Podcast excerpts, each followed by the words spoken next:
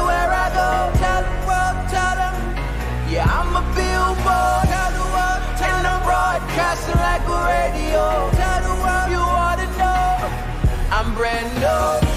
I know one thing's true. I don't even really deserve to know you, but I, I'm a witness that you did this, and I'm brand new. So I, I'm ready to go, and I'ma tell the world what they need to know. A slave to myself, but you let me go. I tried getting high, but it left me low. You did what they could never do. You cleaned up my soul and gave me life. I'm so brand new, and that's all that matters. I, I ain't love you first, but you first love me. In my heart, I cursed you. Yeah. But you set me free. Oh. I gave you no reason to give me new seasons, to give me new life, new breathing. But you hung there bleeding. You died for my lies and my cheating, my lust and my greed. What is a man huh, that you mindful of him? What? And what do I have to deserve this love? Trying to make the moments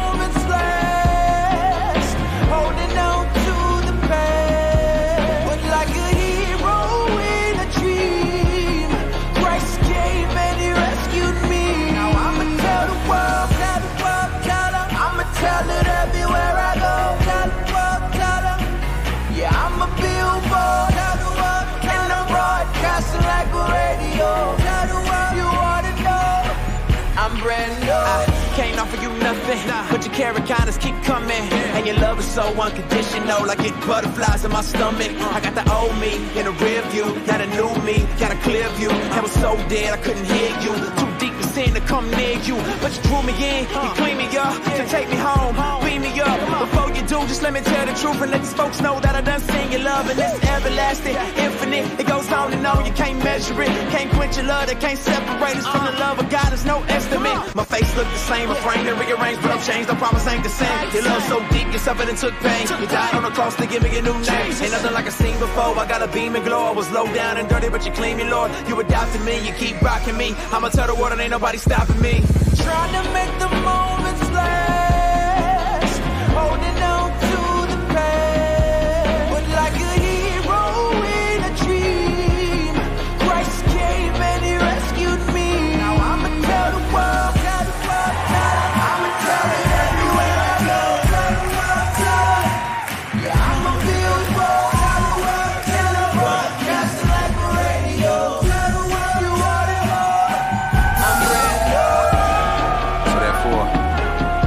Welcome Christ, to another Tuesday night he's Bible study. creation. The old has passed away, Reverend Alfredo Behold. Gonzalez. the new has come. This is Yeah. Mr. Music, and I'm I'm October. brand new. I'ma tell the world, tell the world, tell 'em. I'ma tell it everywhere I go. Tell the world, tell. Yeah, I'm a billboard. another Tuesday night world, and I'm broadcasting for like a radio. our Ephesians Bible study.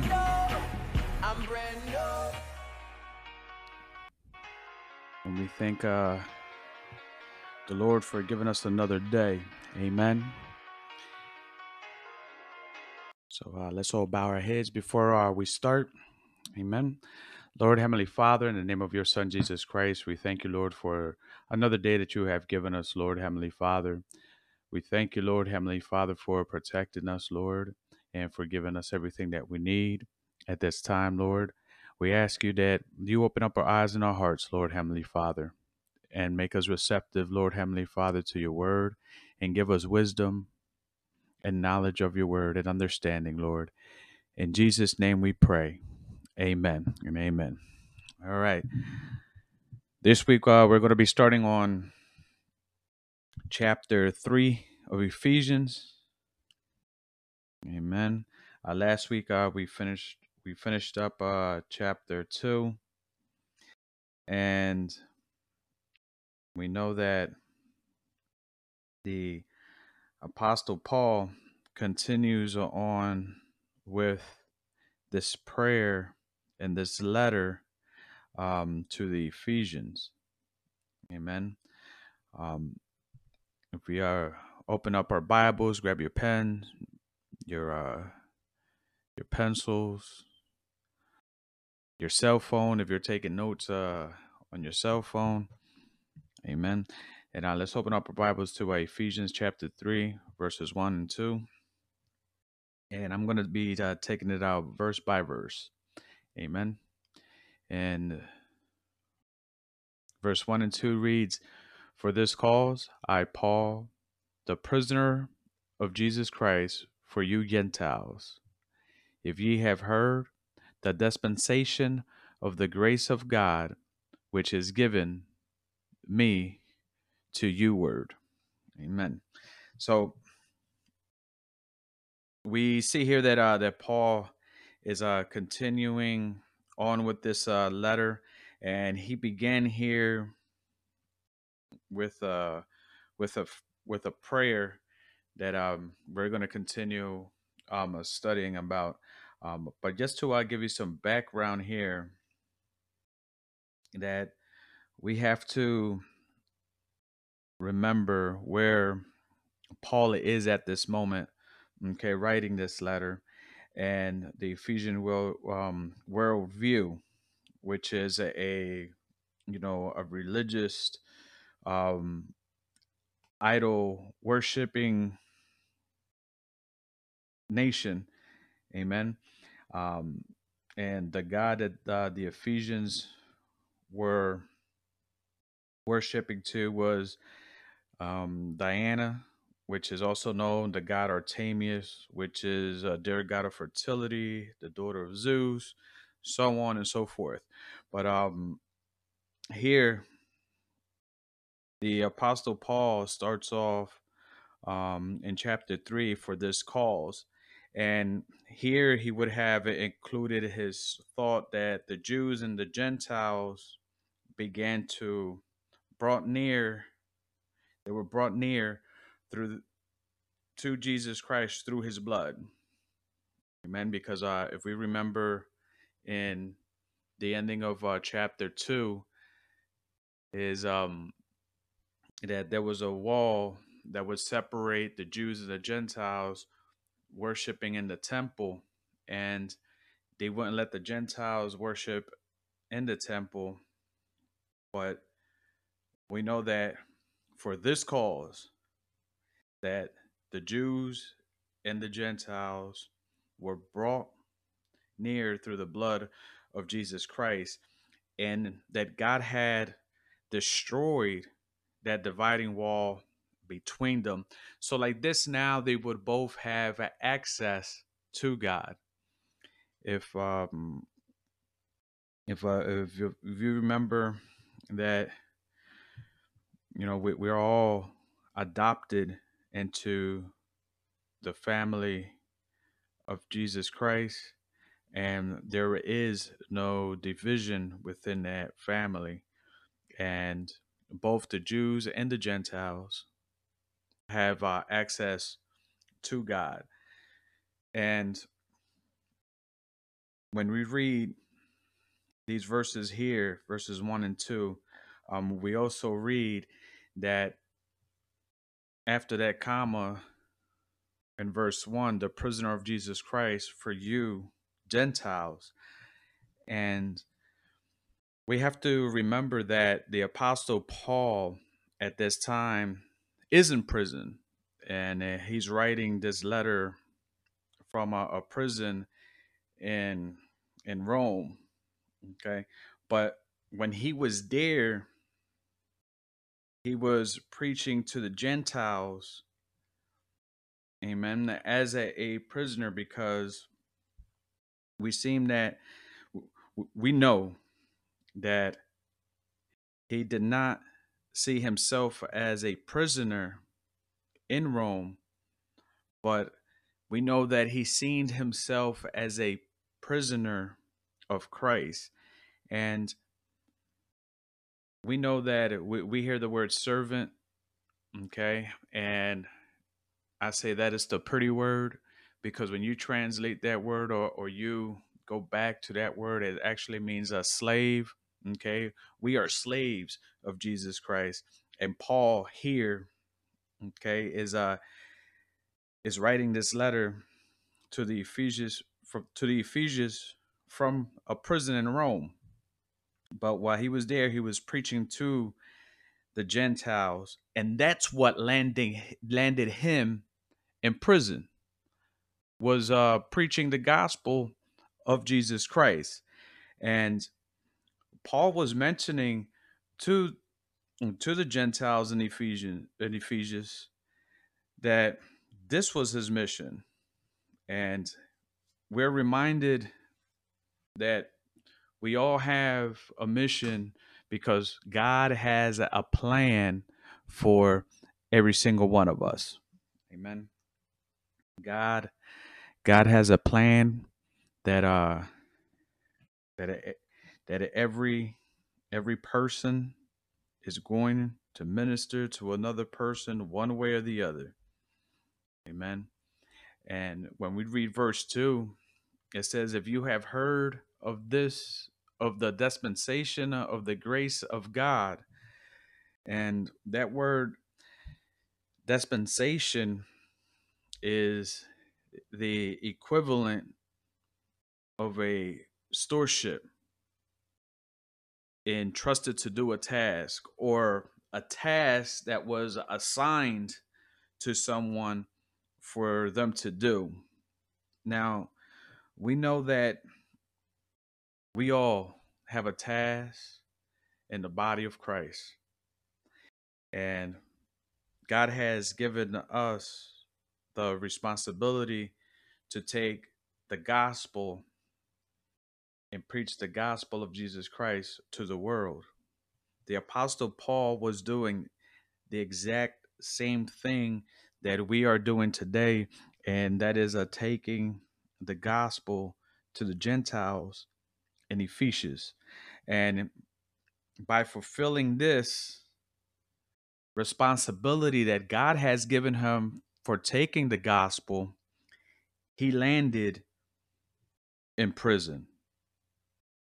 So when we take a moment and we think about this, is that w- would you take the gospel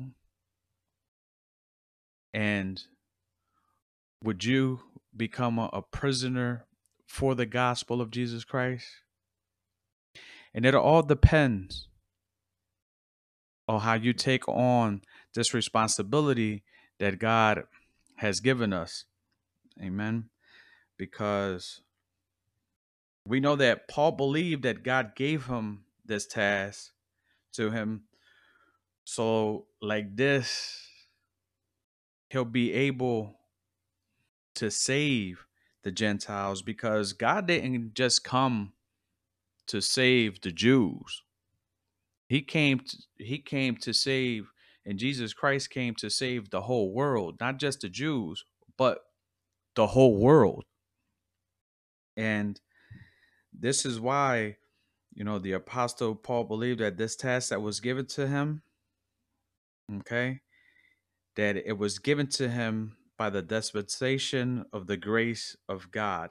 And he shared that grace through the message of grace, which is the gospel.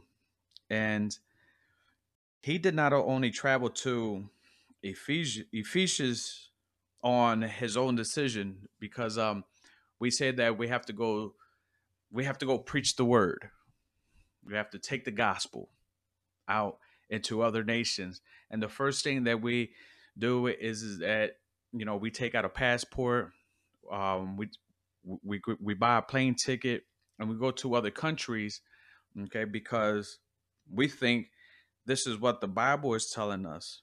The Apostle Paul didn't just go to Ephesians on his own decision, but you know he just didn't make this decision on his own, and he didn't do it in his own desire. What actually led him to go to Ephesians was the will of God. And all of that's done through the Holy Spirit. And the will of God is the one that guided him to go to Ephesians and to take the gospel to the Gentiles there. Amen. If we go to uh, um, verses 3 through 6, it reads,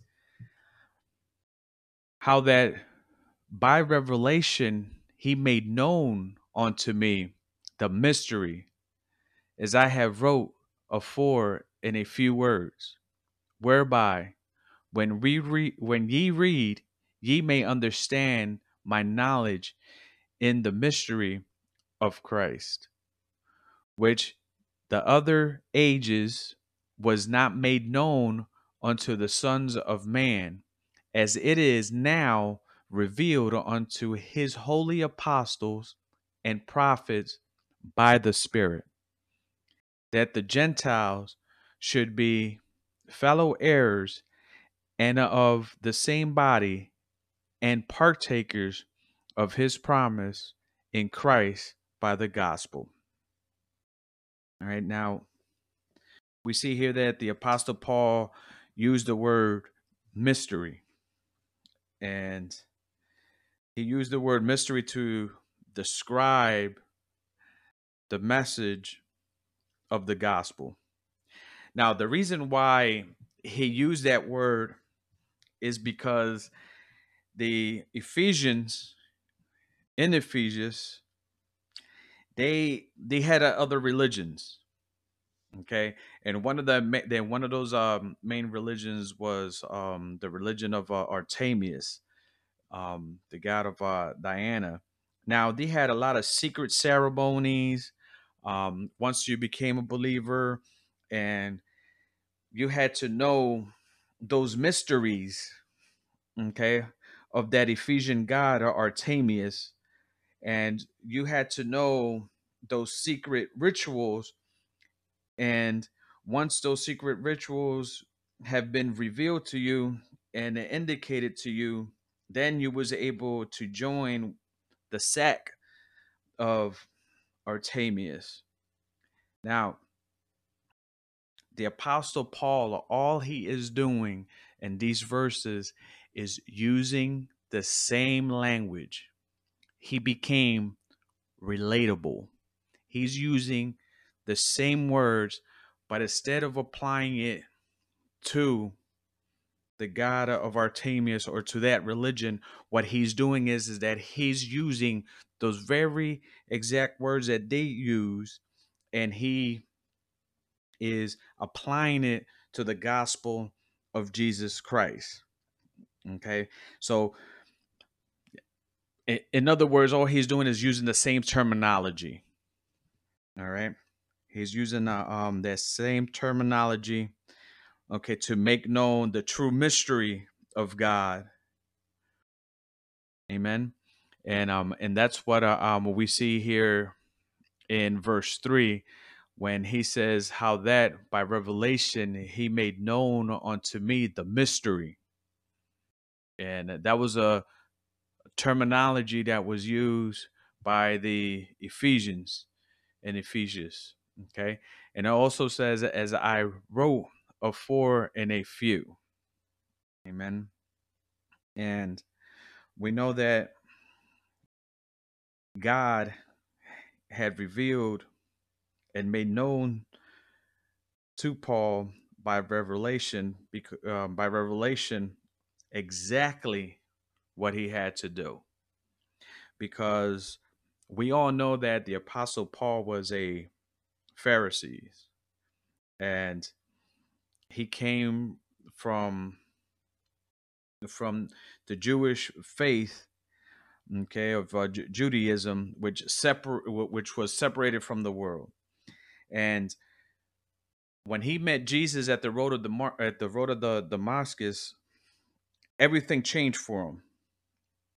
Once he seen Jesus Christ, his whole life changed, and God changed him to preach to the Gentiles and to the Jews so he could bring them to Christ by faith.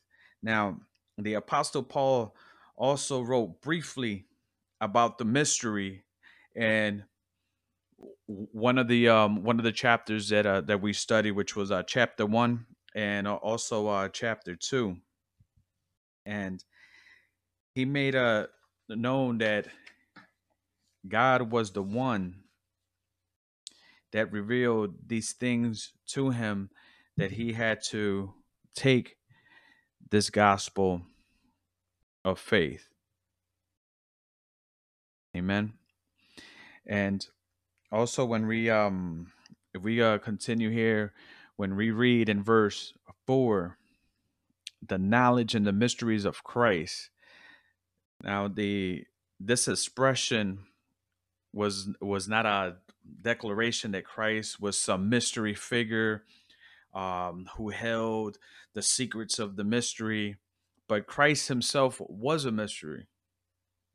Okay, so uh, Jesus Jesus Christ alone could save the Jews and the Gentiles and bring them together into one humanity, and He did that when when uh when we study Ephesians uh chapter 2 that we know that we are all adopted.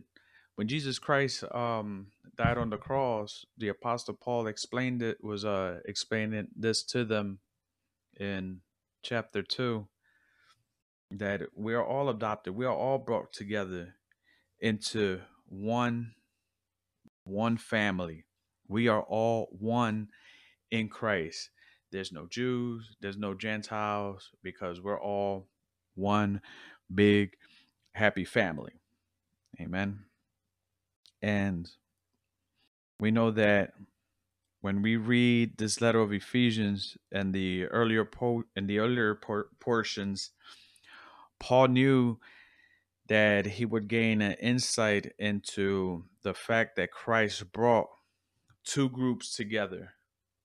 And Paul came out of one of those groups, and mm, that um that he was also Jewish, and this is why when we go into verse five, it says, "Which in other ages," and that right there, that that phrase right there is very important because in previous ages um, they did not know the mystery of Christ, and the and they didn't include okay the Gentile at that moment, but God had a plan to put both groups together, and this promise that was made for putting these two groups together was a promise that was made to Abraham, okay, that he was going to be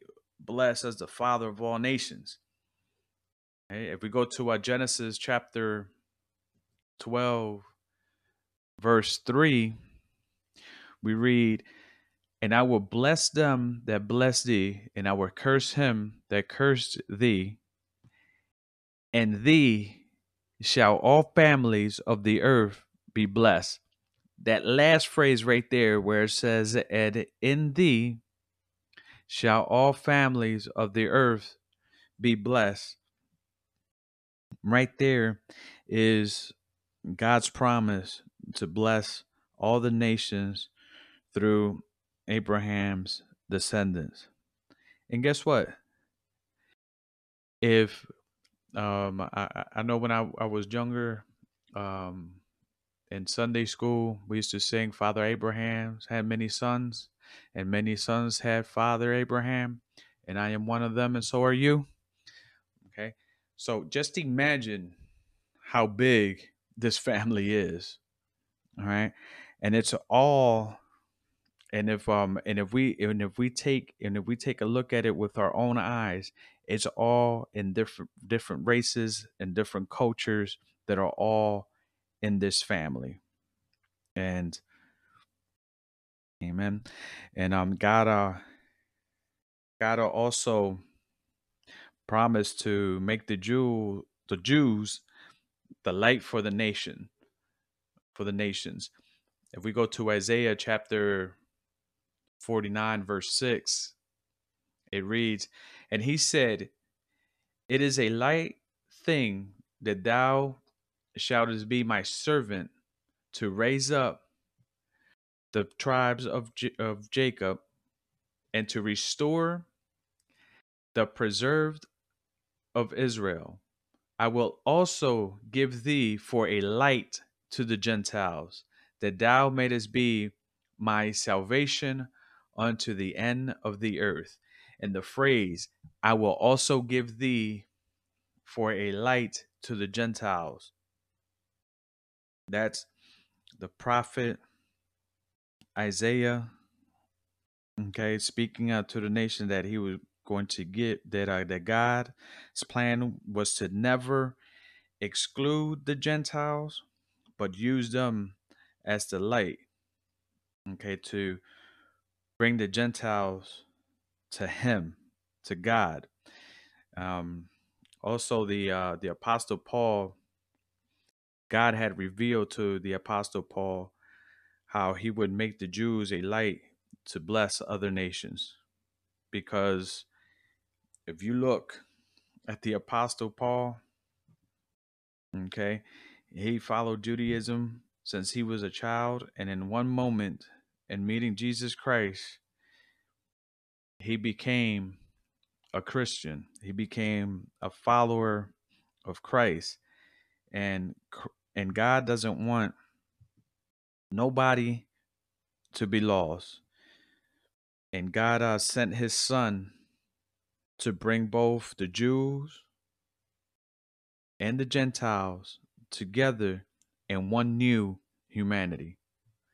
And through the blood of Christ, God offers forgiveness and hope to all who called upon Jesus.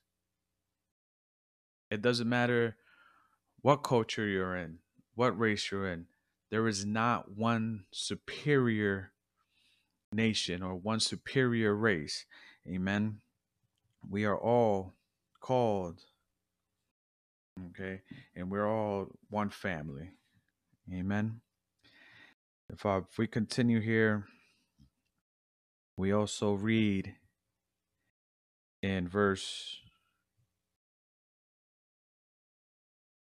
in verse 6 i'm sorry in verse 5 it says um in the last after the last comma says as it is now revealed unto his apostles and prophets by the spirit. Now we all know that the if it's a capital s we all know that that's talking about the spirit of god the holy spirit. Now, every apostle and every prophet, they were holy because they were set apart for this for this task that God has planned and that was to take the gospel.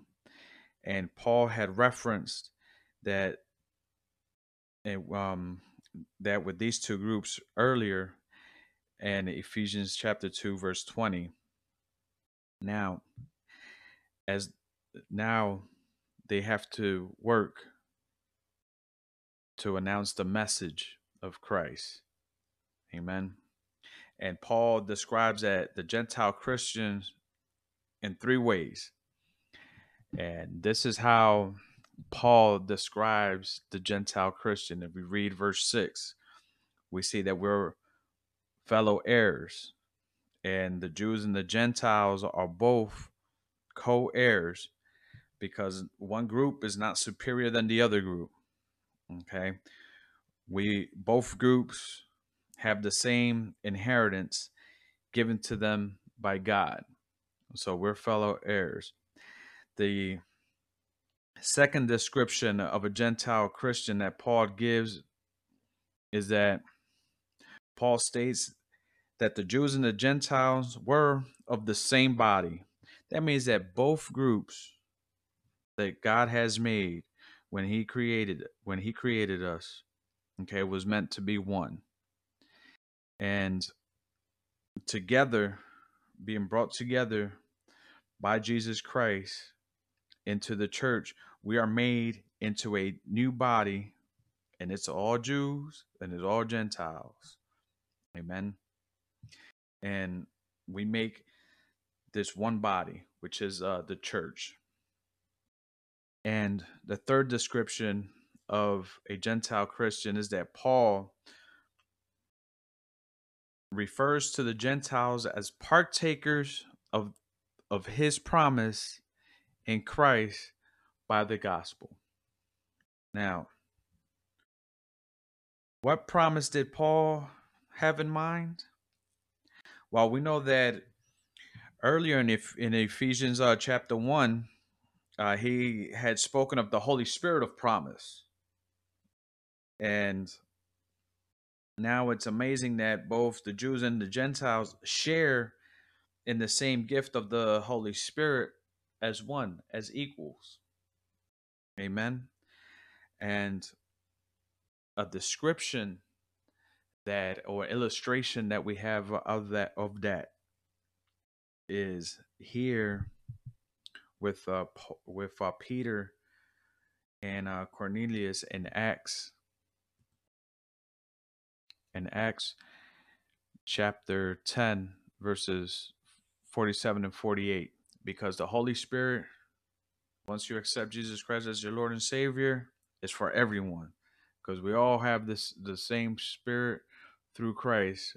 And it states can any man forbid water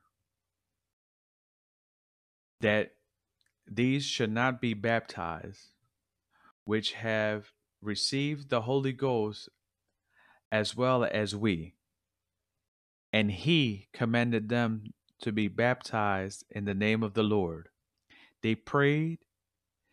They gave then prayed then him to tarry certain days.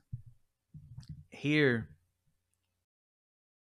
when um, Peter, when Cornelius and the other Gentiles received the, the Holy Spirit, they received the Holy Spirit the same way the apostles had. And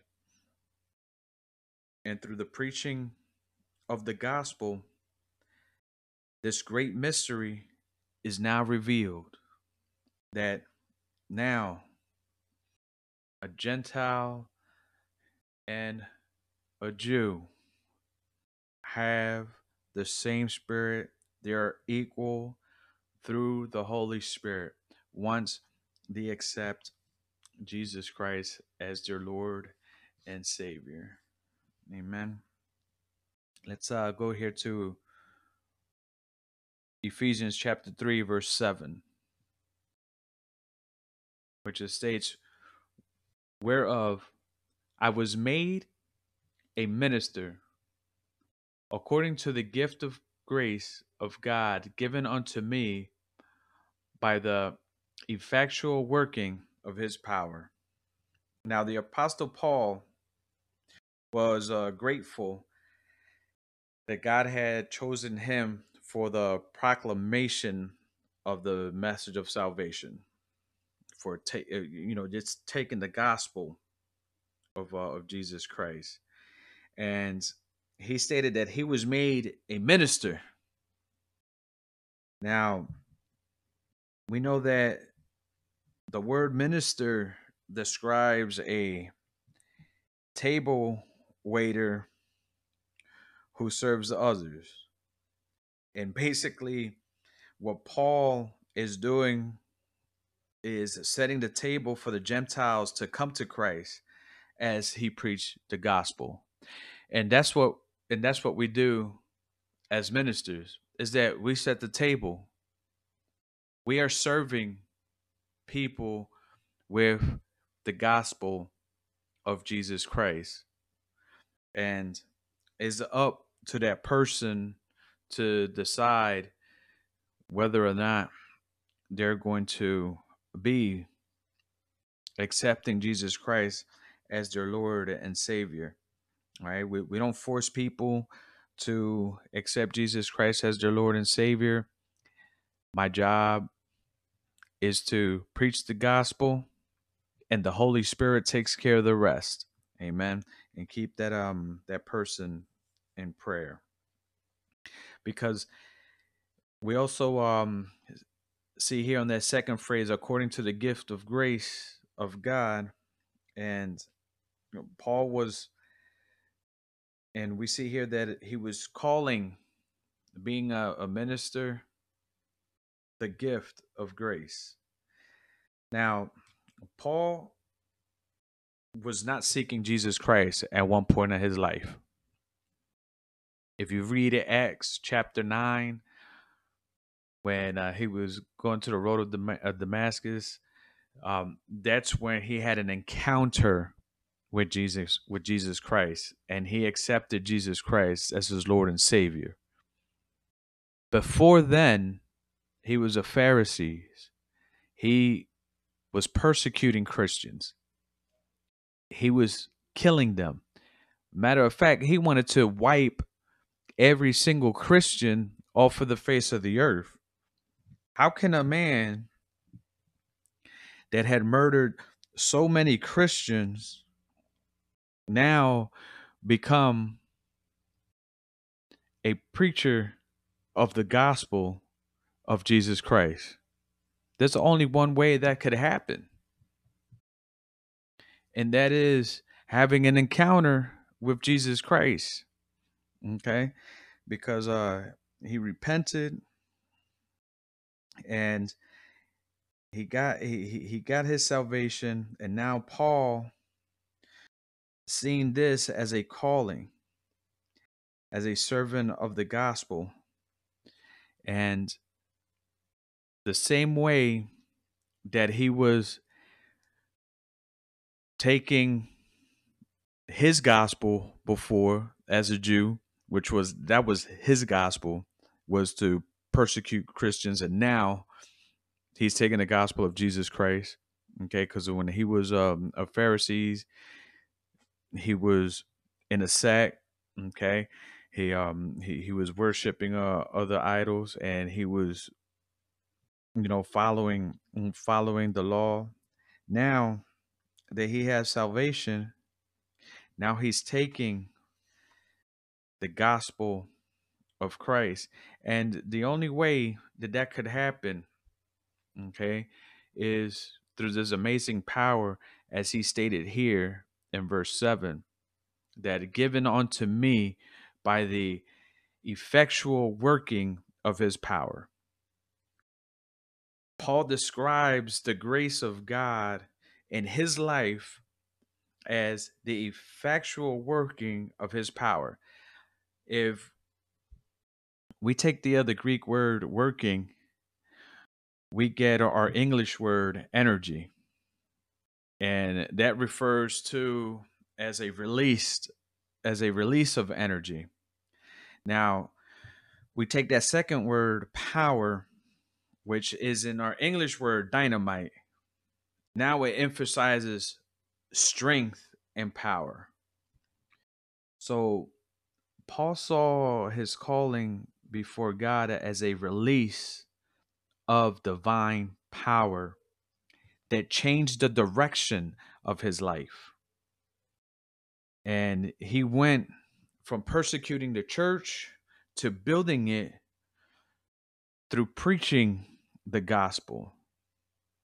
It was not by choosing, but by it wasn't by his choosing, it was by God's.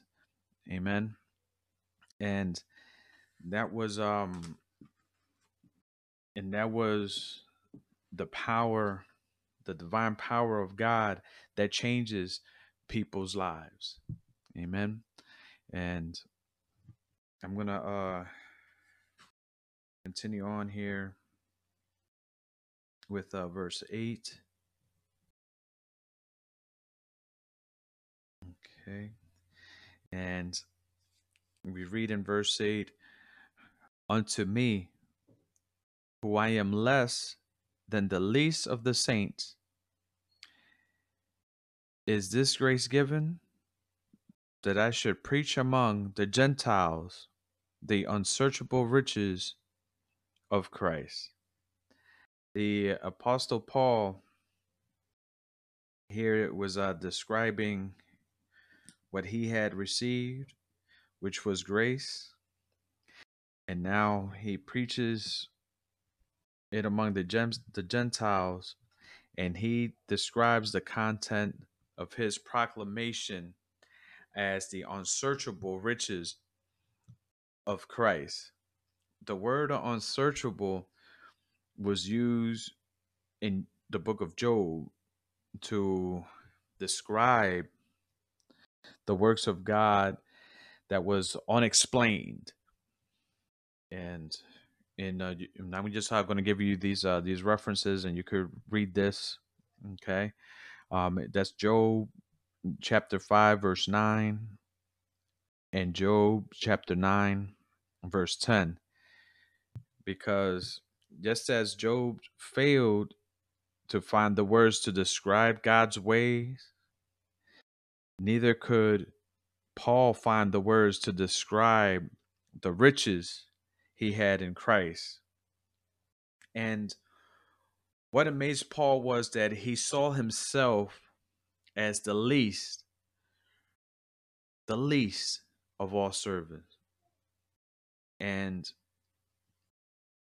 if you look at Paul's name, okay, um, it could be a play on his name, um, because what it actually, which, which what Paul is meant is little, and however, more than likely that it was reference to his testimony, who, who saw his who was he who deserved this salvation. Amen. Much less the calling of spreading the gospel of salvation. Um, who who was he to deserve all of this? That this was all part of uh, God's plan because Paul had persecuted Christians and he tried to destroy and remove every single Christian from society. And then Jesus Christ intervened, and Paul never forgot who he saw when Christ saved him. And because of that, he saw himself as less deserving than others and was thankfully grateful that he is he was one he was not about one that deserves salvation he wasn't one that was um that that is the least and paul was grateful and thankful that grace is not about the one who deserves salvation at that moment. You have to know that you have to make a choice in order for you to be saved. Okay. And we have to thank God, amen, for everything that He has given us. Amen. And given us, He God has given us His Son, Jesus Christ, in order to have salvation. And we as ministers and as servants of Jesus Christ have to know that we don't deserve half the things that we have. We just have to be thankful that we have them and we're able to utilize them. Amen. Just I'm going to leave it um, right there. Next week, we'll finish up chap- um, chapter 3, verses 9 through 13. Amen. And we'll, we'll start on chapter 4. Um, before um, we close out, let us bow our heads and pray. And and we'll close out uh, uh, next week, uh, Tuesday, 7 p.m. Lord, Heavenly Father, in the name of your Son, Jesus Christ, I thank you, Lord, for this time you have given us, Lord, Heavenly Father, to study your word, Lord. And we ask you, Lord, Heavenly Father, at this time that you continue open up our eyes and our hearts, Lord, to continue searching for you, Lord, Heavenly Father, in Jesus' name. Father God, in the name of Jesus, we put every single person in this world in your hands, Lord Heavenly Father. And we pray for their salvation, Lord. And we ask you, Lord Heavenly Father, that you break every chain on their, on their lives, Lord Heavenly Father, and that you break every curse over their lives in the name of Jesus. That you cast away, Lord Heavenly Father, every spiritual blindness, Lord, in Jesus' name out of their life. And I ask you, Lord Heavenly Father, that through the Holy Spirit, you, Lord Heavenly Father, give them the ability to hear the gospel of, of your Son, Jesus Christ. And let us evangelize, Lord Heavenly Father, one person a day to continue expanding your kingdom, expanding this family, Lord, that you has made us one in, in the name of your Son, Jesus Christ. And we ask you, Lord Heavenly Father, that you continue to protect us, Lord, and continue, Lord Heavenly Father, giving us prosperity and health. In Jesus' name we pray. Amen and amen. I thank you all for uh, for listening and taking your time out for this Bible study. Don't forget to follow us on Twitter, YouTube, Instagram, Facebook. We also have our podcast on Spotify and on Anchor. Amen. And I'll see you uh, on Tuesday at 7 p.m. God bless.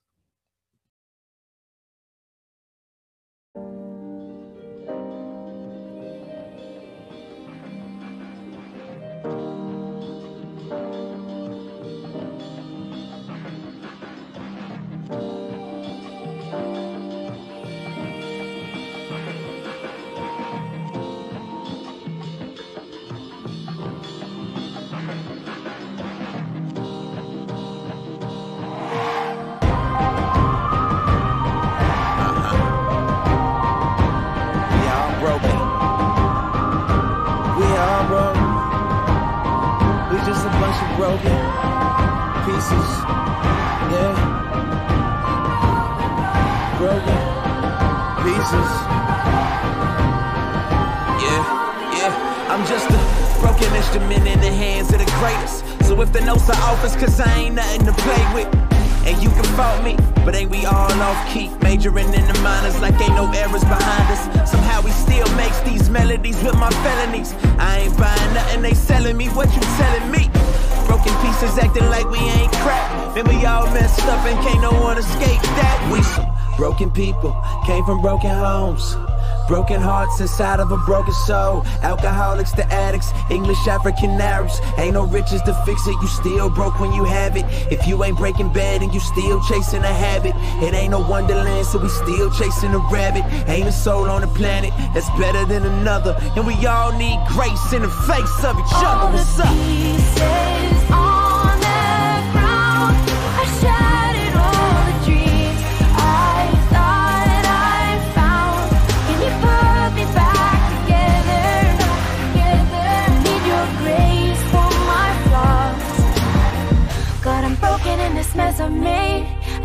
Yeah.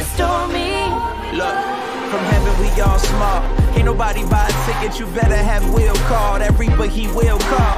They hurt just like me, work just like me. Lust of the flesh, the pride of life, they flirt with like me. Regardless of our money, we all broke together. And if we don't swallow our pride, we gon' choke together. Trying to hold on to our lives with these clumsy hands. Fell off the wall of purity doing that humpty dance. Forget the king's horses, forget the king's men. The king is coming to put us back together again. Been fighting since my daddy left, fighting for approval. Think I don't know, trying to get this world to love me is futile. We tile of dirt and want better burden of being less than what we were made to be. Like being what they suggest. We are outsiders, outliers, outcriers, loud and meek, inherit the earth, and God opposes the All crowd. the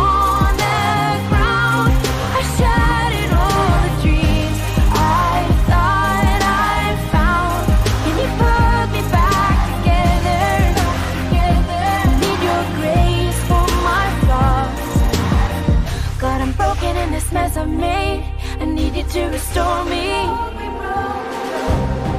Your presence